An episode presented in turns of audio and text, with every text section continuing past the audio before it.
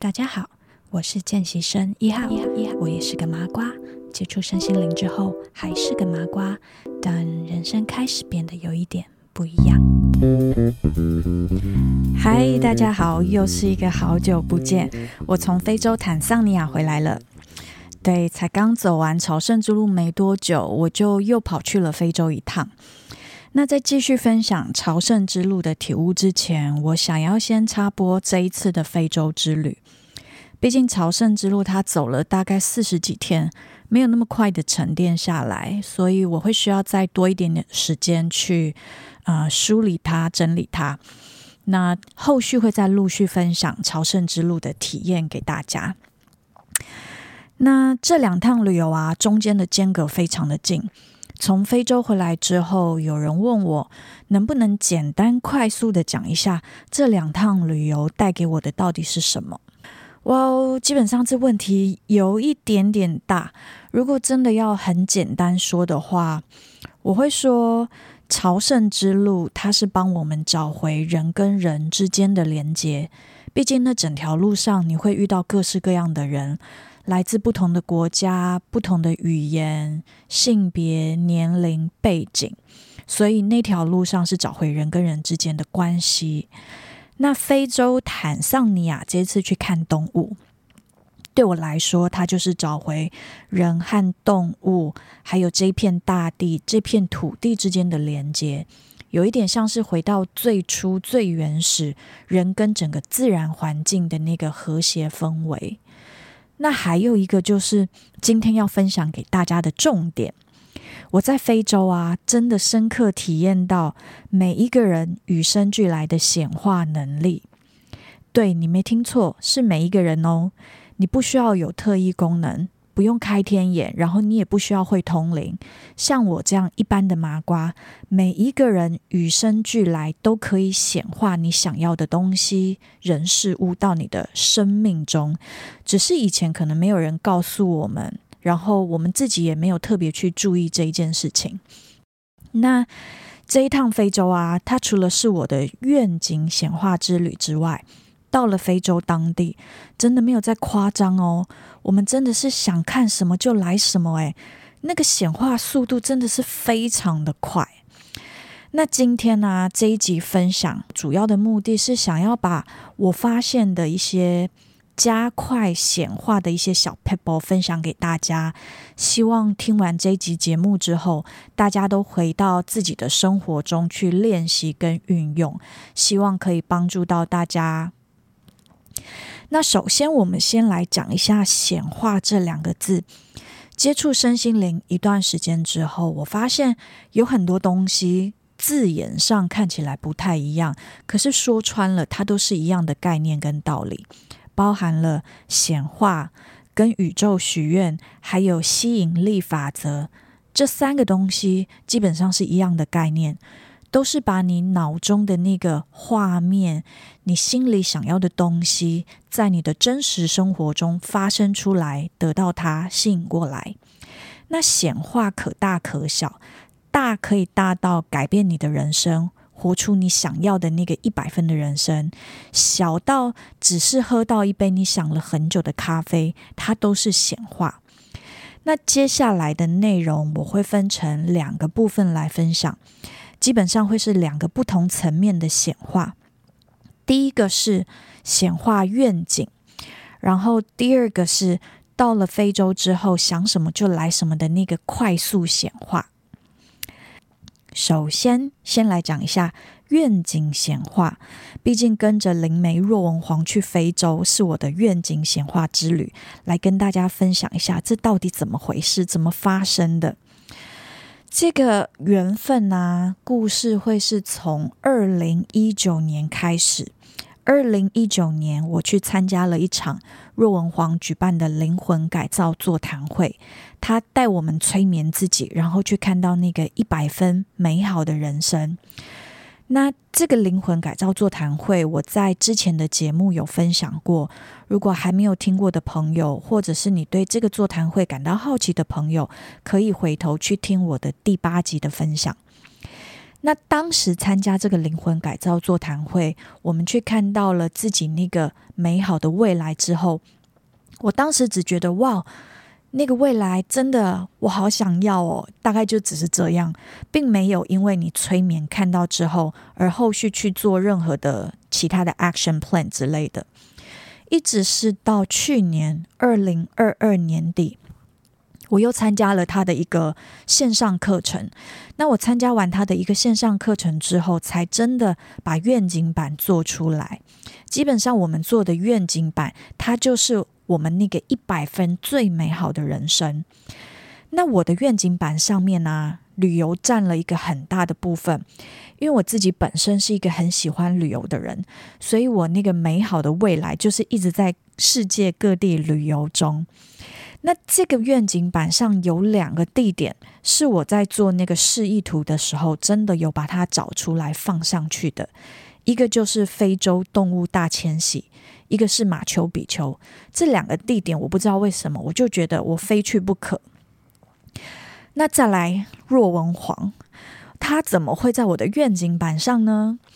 去年底他有回台湾办一个座谈会，然后我又去参加了。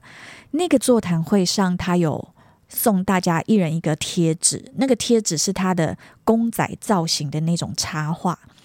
那把那个贴纸带回家，我在想这个贴纸到底要贴哪里的时候，我就看着我的愿景板，我觉得我那个未来一百分的人生还是会有它的存在，它会在我人生中扮演一个重要的一个角色。为什么呢？因为我觉得它是一个。很难得活得很像人的一个灵媒，他是一个很真诚、很接地气、有血有肉的人。因为我们接触身心灵，你会发现有很多通灵人士、灵媒或者一些专家老师，他们都有一点像是飞在空中那种感觉，很不接地，神神鬼鬼或仙仙的。那若文黄是真的很难得，他会哭会笑，是一个人类。那他分享的东西也不是说什么教你开天眼那种东西哦，他教你的方法都是一般人你可以在生活中去实践，那你真的去练习去运用是可以改变你的人生，所以我觉得他对我的帮助很大。我希望我接下来的人生还可以还是可以继续的跟他学习东西，所以这是他为什么出现在我愿景板上的原因。我把那个贴纸贴上去。但是我当时把若文黄贴在我的愿景板上的时候，并没有特别指定，或者是没有特别的想说，那他在我未来的人生中是扮演什么样的角色？我一定要跟他干嘛？我并没有指定。那那个愿景板是去年十月的时候才做出来的，神奇的事就发生喽。今年初三月的时候，她的老公突然的突发奇想问她说。哎，啊，我们去年就在两个人一直环游世界，到处旅游。为什么我们不邀请你的粉丝跟我们一起去旅游啊？这个 idea 真的不知道哪里来，但是就因为她的老公一个突发奇想，所以他们今年才会决定说好，那要邀请粉丝一起去旅游。地点有两个。一个是若文黄选的，他选了埃及，毕竟他出了一系列的书是被遗忘的埃及，所以那个地点对他来说别具意义。那她老公呢，本身是一个摄影爱好者，他觉得过去旅游里面在坦桑尼亚的那个摄影经验真的是太美好了。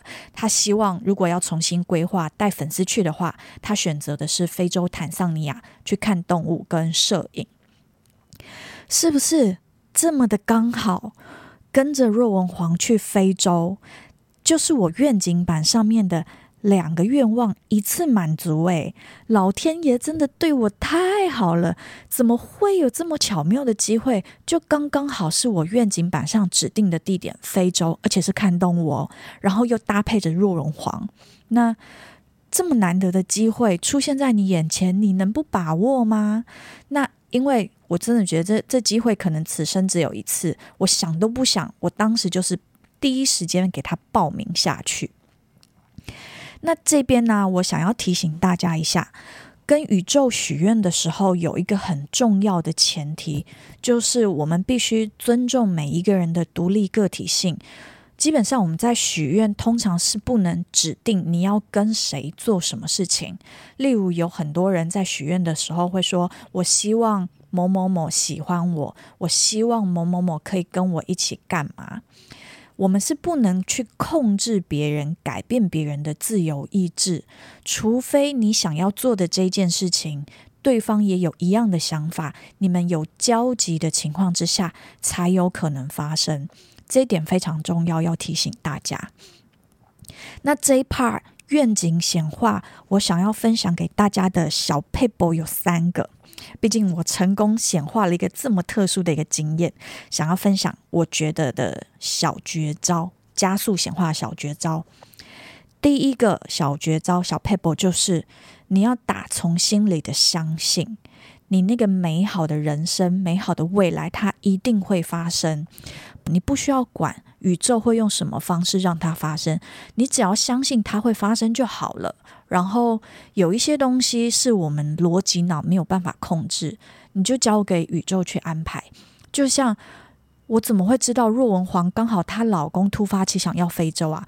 这并不是我们逻辑脑可以想到，但是你就是相信，因为很多人他看到那个美好未来的时候，他嘴巴里会说相信，可是他心中会有一个小小的声音跑出来，那个小小的声音可能是：天哪！这个未来看起来太美好了吧？怎么可能会发生？真的吗？我真的可以显化这种东西吗？当你有这种小小的怀疑在心底产生的时候，它就会让你的显化速度变慢，因为它等于是在拉扯你的后腿。你没有那么的相信，那当机会来的时候，你也会没有办法的去认出它，因为你根本不相信这个东西是属于你的。然后第二个小撇步啊是。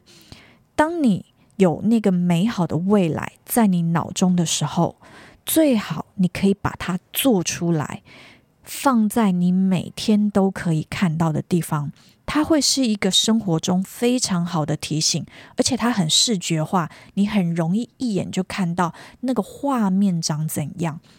我们平常在日常生活中，常常被很多忙碌的东西塞满我们的每一天。那塞满我们每一天的事情，有很多是旁人给你的、家人给你的、公司给你的、朋友给你的。我们被很多事情带着团团转。那很多时候你在忙碌的过程中会迷失了方向，你会怀疑：那我现在到底在干嘛？这真的是我要吗？当你迷失方向、怀疑人生的时候，你家里贴着的那个愿景板就是你人生的北极星，它是你的方向、你的目标。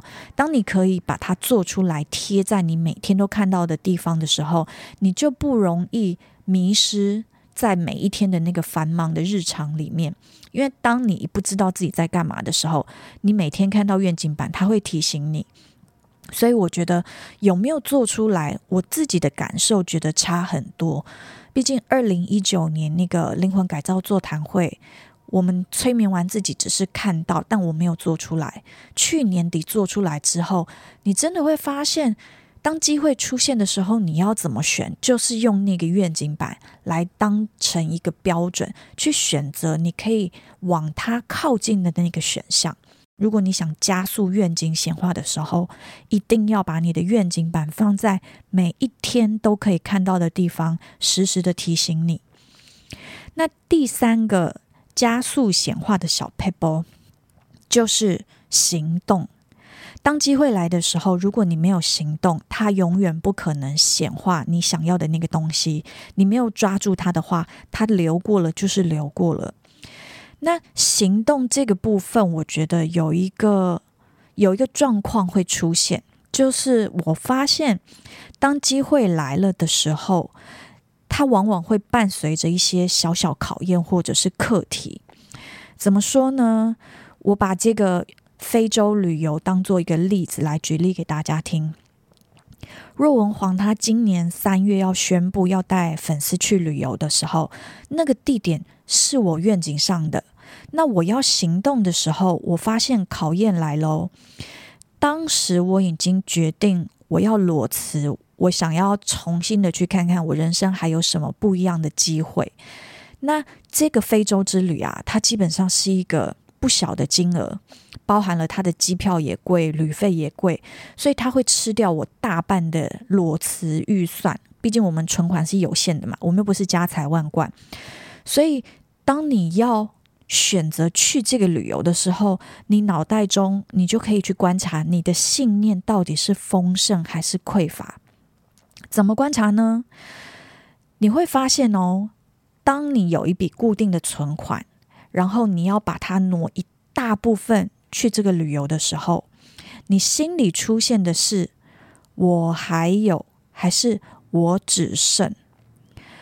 如果你花了一大笔钱出去之后，你看到的是，哎，我还有这么多，哎，这是丰盛的信念。但是当你要拿出一大笔钱，你心中的念头跑出来是，啊，这笔钱这么大，如果我去参加了这个非洲之旅，那我只剩，这会是匮乏的信念哦，因为我只剩它。背后带出的是你对金钱的焦虑，还有恐惧，再来是你对未知的一个不安全感跟不信任。所以我发现，当这个机会来了，你要有所行动的时候，这个考验它其实是附带在这边。当你可以透通过这个考验，这个小测验的时候，你想要的那个愿景，它就可以去显化。因为有的时候啊，我们很想要一个东西，它它可能会先要你去克服恐惧。如果克服了这个恐惧，得到的那个结果是让你开心，是你想要的，那你就必须去克服它。这就是你这个 moment 需要去克服的一个课题，或者是通过的一个测验。那这一点非常重要。所以这一部分愿景显化的三个小 paper，。第一个是你要打从心底的相信，再来是如果可以，请你把你的愿景板真的做出来，放在每天都可以看到的地方。然后当机会出现的时候，你要勇敢的去抓住那个机会，去把握它。如果机会出现，它伴随来了课题或者是测验，它是一个很好的机会去检视，那你现在的信念是什么？当你可以看见的时候，就有办法在那个瞬间去调整它，去转化它。那这一部分的愿景显化的小 paper 就这三个。接下来要跟大家分享的是非洲快速显化的这个小撇步跟小故事。这一部分的小撇步有两个，先分享第一个小撇步，就是。如果你有任何想要的东西，不管大小，如果可以的话，请你大声的说出来。真的，当你大声说出来，全宇宙都会来帮你。我们在非洲坦桑尼亚那个在做 safari 找动物的时候，我们坐的那种车是。我不知道应该叫它吉普车还是越野车，总之是有门的，然后有屋顶，只是它的屋顶可以往上推开，你可以站在车里面看动物的那一种车。然后每一台车里面坐四到五个人。我们每一天出门的时候啊，司机都会问我们说：“诶，你们今天想要看什么动物啊？”那我们这一台车，每一个人都有自己想看的动物，然后有一些人想要看狒狒，有一些人想要看长颈鹿，有一些人想要看 baby，各式各样的 baby。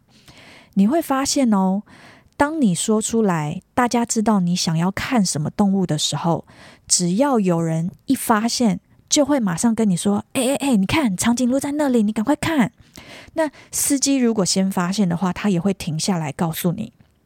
我发现。非洲人的视力真的超级好，我们那个司机导游，他们可以看到超远超远的那个地方，我们肉眼根本看不到。然后你用望远镜看，可能还很小的动物，他们都可以一秒发现。所以当司机知道你特别想看什么的时候，在远远他就会告诉你，那里有你想要看的动物，我们现在往那里去。所以当别人知道你想要什么的时候，他们。刚好有看到，就会想到你。那大概在第三还是第二、第三天吧，我们在车上闲聊的时候，然后我就是跟大家说：“诶，那个那边的那边有一种树叫包包 tree 面包树，猴面包树。然后你在那种禁止狩猎的区域里面的面包树，随便一棵都是千年，都是那种很大的千年的树。那我在车上就随意的说：“诶，不知道有没有机会，我们大家可以一起下去围着那个千年抱抱树，绕着它抱着它。”那我只是随意这样讲，没想到我们的团员就有人记住了。那几天之后啊，我们的这个非洲 Safari 的行程有一个是下午可以去 Walking Safari，就是不是坐在车里，我们可以是人走进那个非狩猎区，但是是他们有带着枪的那种导游带着我们走进大草原里面，然后去观察动物的足迹啊、粪便啊。骨骸啊，遗留的皮毛，然后去了解不同动物的习性和环境，环境的那个食物链之类的。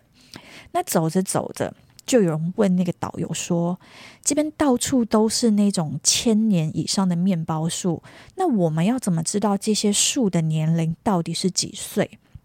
那当时导游说：“我们可以透过这个猴面包树的树围来推估它到底是几年。”然后，因为我在车上有说，我想要围着树嘛，那我们这一车的一个同伴，他就提议大家手牵手围着我们前面的树来看他几岁，说要帮我圆梦。于是我的人生清单就这么的被显化了一个。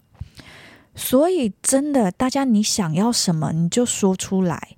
当身边的人知道的时候，你的帮助就会越多。越多人知道，你得到的帮助就会越多，显化的机会就会越大。有很多人，他想要什么东西的时候，你会发现他不好意思说，他都会埋在心里，然后只有他一个人知道，其他人都不知道。所以，加速显化的小撇步，其中一个就是。你想要什么？不用害羞，不用害怕，大声说出来。有说有机会，没说就是显化速度慢一点。好，再来这一部分，我想要分享的第二个显化加速显化的小配博是：你要慎选常相处的人，在你身边的人，他有一点像是人际排毒、人际断舍离。我们这一次去非洲啊，总共有五台车，那只有我们这一台车没有专业的相机，我们每一个人都是用手机拍摄，所以我们戏称我们这一台车叫做 iPhone Car。那也因为我们是手机，没有办法像专业相机一样拍到非常非常远以外的动物，所以我们有很强的共识。太远的动物，或者是体积太小的鸟，我们都不用看，可以直接跳过。我们就跟司机说，我们是 iPhone car，那种太远太小的，你不用停，我们就可以直接开过。那因为我们有这样的共识，所以就发生了一件事情。有一天呢、那个我们在吃午餐的时候，司机们接到其他团的司机来的一个消息，说附近有一只花豹。他刚捕获一只斑马，正把斑马拖到树上要去吃。那接到这样的讯息的时候，导游们他们司机其实司机就会导，就是导游，他会带我们去找那个地点。那我们这一台车是五台车第一个到现场的，然后我们到的时候，他正在吃，所以我们就亲眼目睹了花豹在树上吃斑马。而且那个距离真的是超近，近到我们可以清楚的听它啃骨头的那种声音哦。你完全不用用望远镜，你就是肉眼就可以清楚看到它，还可以听到声音的这种近，你真觉得哇，不可思议。那我们这台车啊，是五台车里面唯一看到它正在吃的。其他四台车，因为他们要停下来拍鸟啊，拍其他很远的动物，所以耽搁的时间比较久。等他们到的时候，那个花豹早就已经吃饱，在那边睡觉了。所以当下我们真的觉得，哦，我们 lucky，我们真的很 lucky，我们是一个 lucky five，iPhone car 真的超幸运。那这边你就可以发现，如果我们这一台车有人想要停下来拍鸟，有人不想拍，那就变成你不想要拍鸟的人，你必须要停下来等拍鸟的人，那你就会时间就会耽搁了。就像其他车，可能有人想要拍鸟拍超久，等他们真的到了猎花豹的这棵树的时候，它早就吃完啦，你就错过了一些你想要看到的精彩画面，就等于你错失了一些显化的机会。所以有共识这件事情是非常重要的。那再来是我们这台车啊，毕竟 iPhone 没有办法照太远，所以我们还有一个共识是，我们想要看的动物，希望它是要在我们的车旁边最好。然后我们想要看各式各样动物的 baby，我们也想要看各式各样它。正在 action 的画面，我们不想要只看呆呆的一只动物站在旁边，所以你很很神奇哦。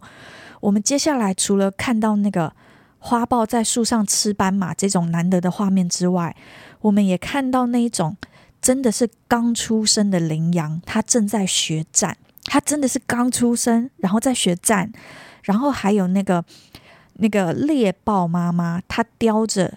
还不到三个月，眼睛还没有张开的那种小豹要回家，然后是从我们的车旁边走过，诶，妈妈叼着眼睛还没张开的小豹从车旁边走过，然后也有那种猎豹妈妈跟 baby 在我们的面前吃羚羊。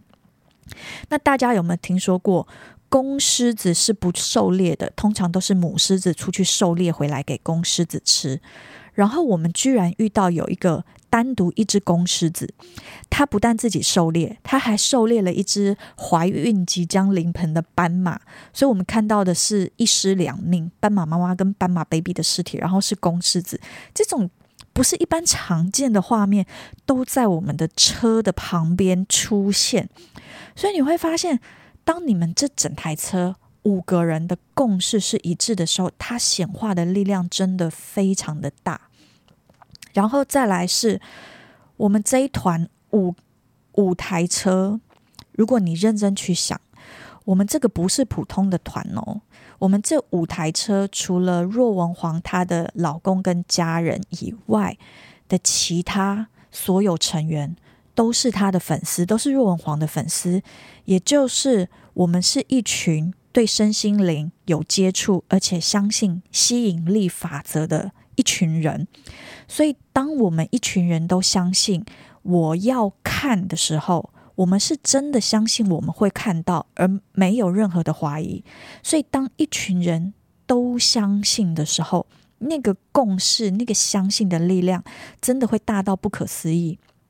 若文皇说，她上一次跟老公来的时候，他们并没有看到这么多特别的画面。那这一次真的是意外的多，超多。然后我们的五五台车的司机也说，他们从来没有看过同一个团里面可以一次看到这么多特别的场景，所以真的慎选身边的人很重要。如果你想要加速显化你的梦想清单，大家可以花一点时间。现在刚好去，现在刚好是年底了，你可以反思一下，你平常身边都充斥着。怎么样的人？他们是常常会吐槽你、唱衰你的人吗？还是他们会鼓励你、相信你，然后一起往好的方向前进的那些人？如果你身边呢、常常出现一些跟你唱反调、扯后腿的人。那当你人生想要做一些大改变、大突破的时候，你势必会影响。因为有一些人，他可能说：“诶，我想要离职，我想要活出不一样的人生。”旁边的人可能会说：“干嘛离职啊？拜托，你做白日梦啊！你离职之后，你确定你还可以找到这么好的工作吗？拜托，你几岁了要离职？你是会中年失业吧？”如果你身边，的朋友大大部分是这种人，那你真的很难显化你想要的未来，因为你会因为他们的声音，导致你原本的那个信念，你那个相信会被动摇，你会产生自我怀疑，那你显化的速度就会变低。所以今天想要分享给大家的那个加速显化小撇步，共有五个，让我快速的 recap 一下。五个加速显化小 paper，，第一个是相信，不管你是要改变你的人生，或者是哪怕是再小的一杯咖啡，或者是一个好吃的东西，你想要显化出来，首先你要相信你会得到你想要的，你会成为你相信的。第二个是，如果你有一个美好的未来的那个愿景，最好把它做出来，做成愿景板，放在你每一天都可以看到它的地方。第三个，你想要什么，不用害羞，大声的说出来。当你大声的说出来，真的全宇宙都会来帮你。第四个 people 就是，当机会来的时候，你必须要有所行动的，好好把握它。那行动，你要行动之前，它可能会伴随着一些小考或者是一些一些课题，这是一个很好的机会去突破它。当你可以突破这些考验课题的时候，你想要的那个东西，想要的未来，它就会成真。再来是最后一个第五个 pebble，就是。慎选你身边常相处的人，做到人际排毒、人际断舍离，它不容易，但是它很必要。那希望今天的分享对大家有帮助。如果你喜欢我的节目，欢迎你可以 follow，或者是你想要赞助我、支持我都可以哦。有任何问题想要讨论或者是分享，都可以到我的 Instagram 或者是 Facebook 私讯给我。那今天谢谢你的收听，我们先这样，下次再见。别忘了在你的生活中练习这些显化的小撇步哦，拜拜。